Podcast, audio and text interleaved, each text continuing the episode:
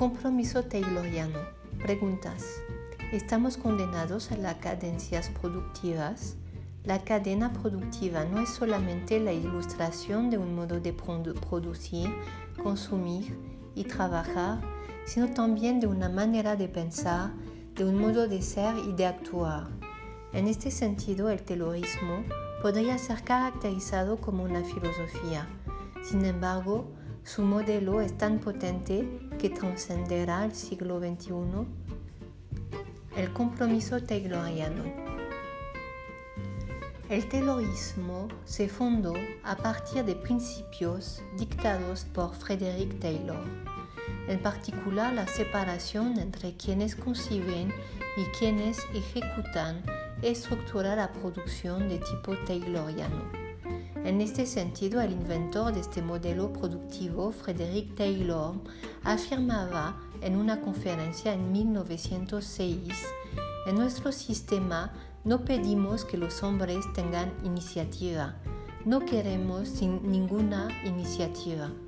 Todo lo que queremos es que obedezcan a las órdenes que les damos, que cumplan con ellas rápidamente frente a los obreros de una empresa de metal en Midval, señaló, les tengo aquí solo por su fuerza y su habilidad mecánica y tenemos a otros para pensar.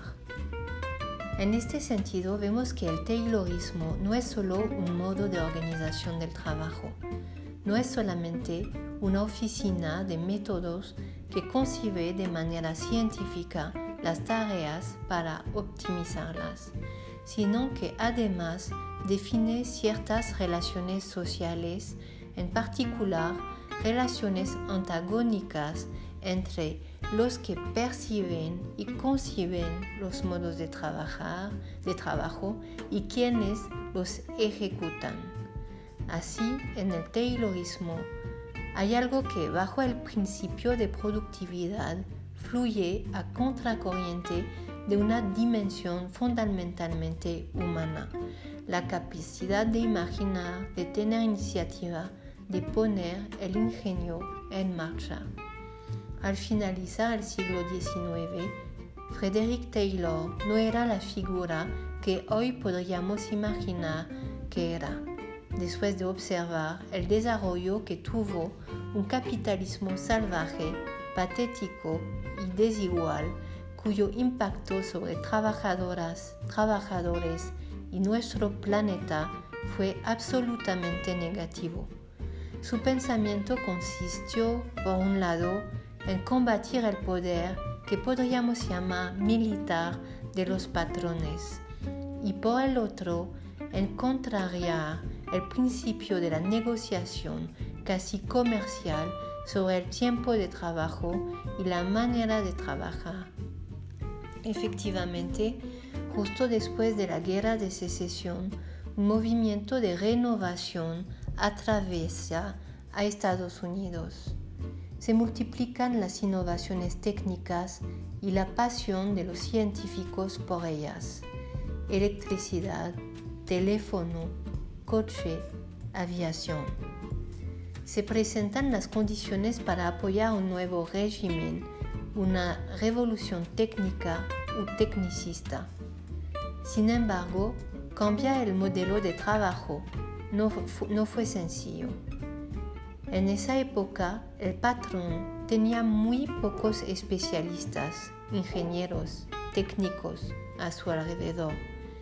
Este grupo reducido de personas se limitaba a concebir la producción, a elaborar, a definir en qué cantidad, a decidir a quién se le iba a comprar la materia prima. Posteriormente, estas rutas de producción eran transferidas a un capataz que desempeñaba la labor de seleccionar a los obreros que trabajarían entre aquellos que conocían el oficio y aún más importante, de negociar cada uno y con el grupo la remuneración de los trabajadores y el tiempo de fabricación.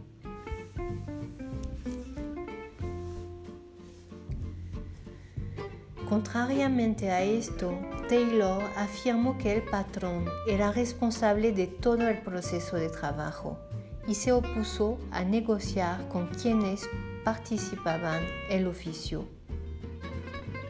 Sin embargo, sabiendo que los patrones carecían de las capacidades que requiere la práctica del oficio, Taylor inventó las oficinas de preparación del trabajo u oficinas de organización del trabajo, más tarde nombradas como servicios de método.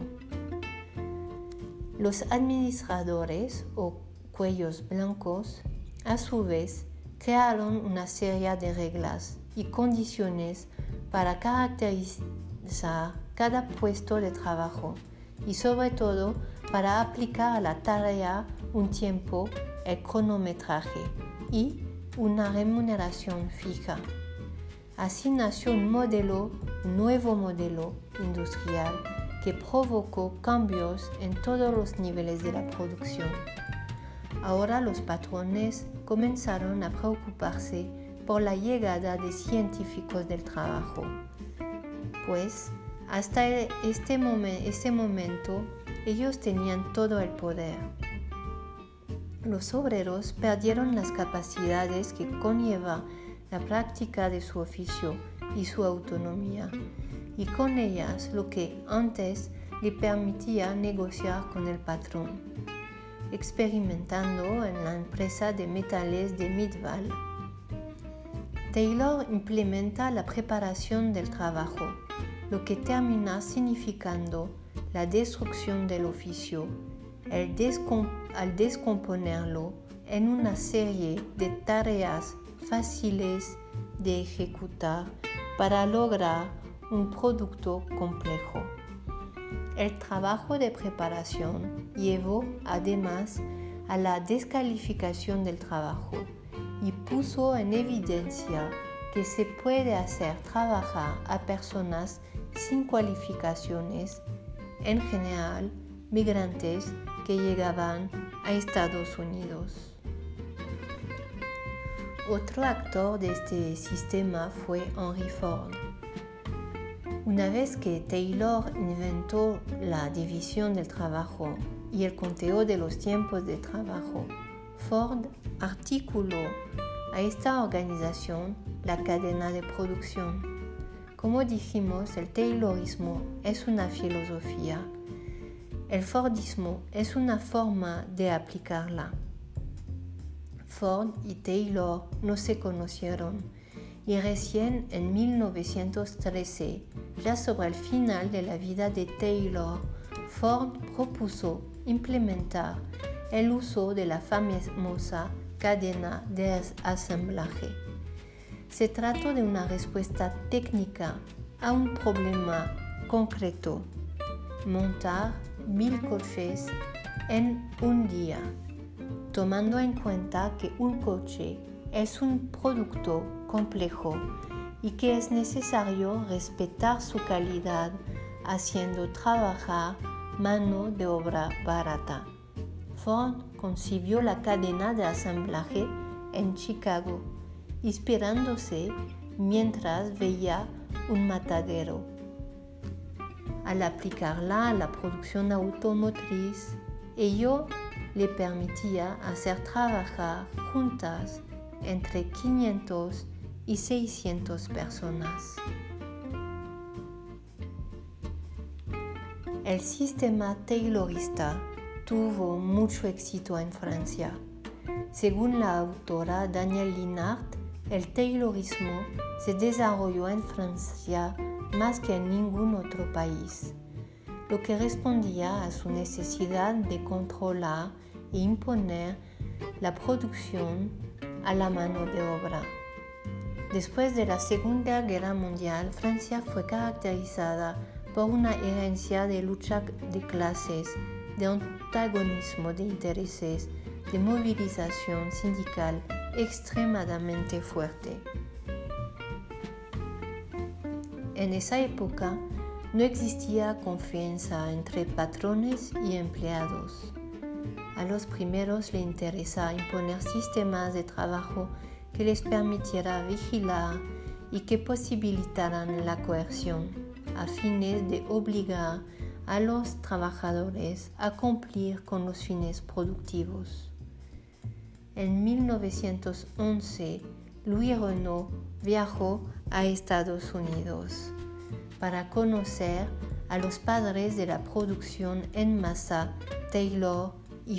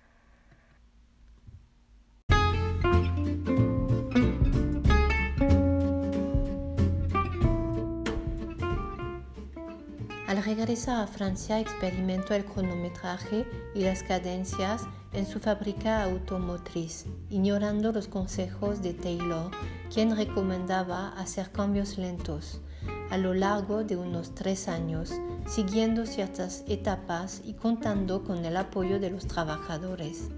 Esto llevó a que en 1913 estallará en una huelga histórica del movimiento obrero francés extremadamente violenta que se extendió durante un mes y medio. Un año después se detonó la Primera Guerra Mundial, una guerra de la modernidad. En Francia, los libros de Taylor se volvieron bestsellers y el primer ministro francés Georges Clemenceau ordenó la adopción de los métodos taylorianos en las fábricas de armamento. Además, Robert Carnegie, biógrafo de Taylor, en su libro The One Best Way, dedicado al ingeniero en 1916, unos años después de su muerte, menciona que Lenin lo leyó y en, en un discurso publicado en la revista Pravda en 1918 declaró, aún si mezcla la crueldad refinada y la explotación burguesa como principios científicos de gran interés, tenemos que introducir en Rusia el estudio y las enseñanzas del sistema de Taylor y sistematizar su experimentación y su adaptación. Para rápidamente los especialistas del mundo del trabajo se dieron cuenta de la potencia que tendría la alienación en ese sistema de trabajo, el cual no tardó en internacionalizarse y en ampliarse a través de la División Internacional del Trabajo, por lo que el trabajador perdió su oficio, pero también su pensamiento. A partir de entonces, se le prohibió reflexionar, pensar, solo debía ejecutar y nunca desafiar el contenido de la organización. Podríamos preguntarnos por qué aceptamos esta manera de trabajar.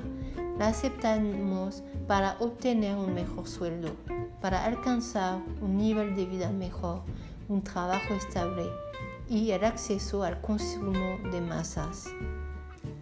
Sin embargo, hemos dejado en suspenso muchas preguntas todavía vivas y presentes al día de hoy.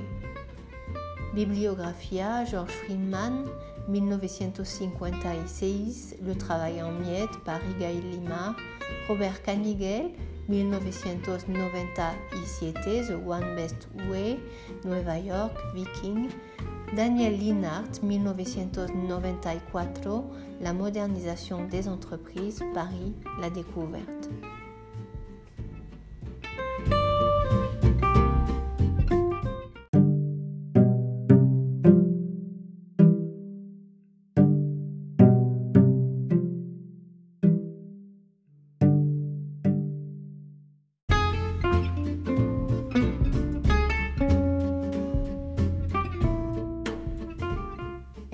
Sesión escucharon los sonidos de la industria de Tereal, una empresa francesa. Esa grabación ganó el premio France 3, otorgado en el quinto Festival Internacional Grabar el Trabajo, Filmer le Travail, realizado en 2014. La próxima semana nos enfocaremos en Henry Ford. Les propongo las siguientes preguntas de apoyo para la redacción de sus ensayos. ¿El terrorismo es realmente el modelo dominante en todas las economías? ¿Resulta pertinente tenerlo como referencia en México y o en América Latina? Y si considerando la actual crisis humanitaria y sanitaria provocada por la pandemia del COVID-19, pensamos en su posible desaparición, podríamos trascender el modo de producción y la forma de razonar que plantea este modelo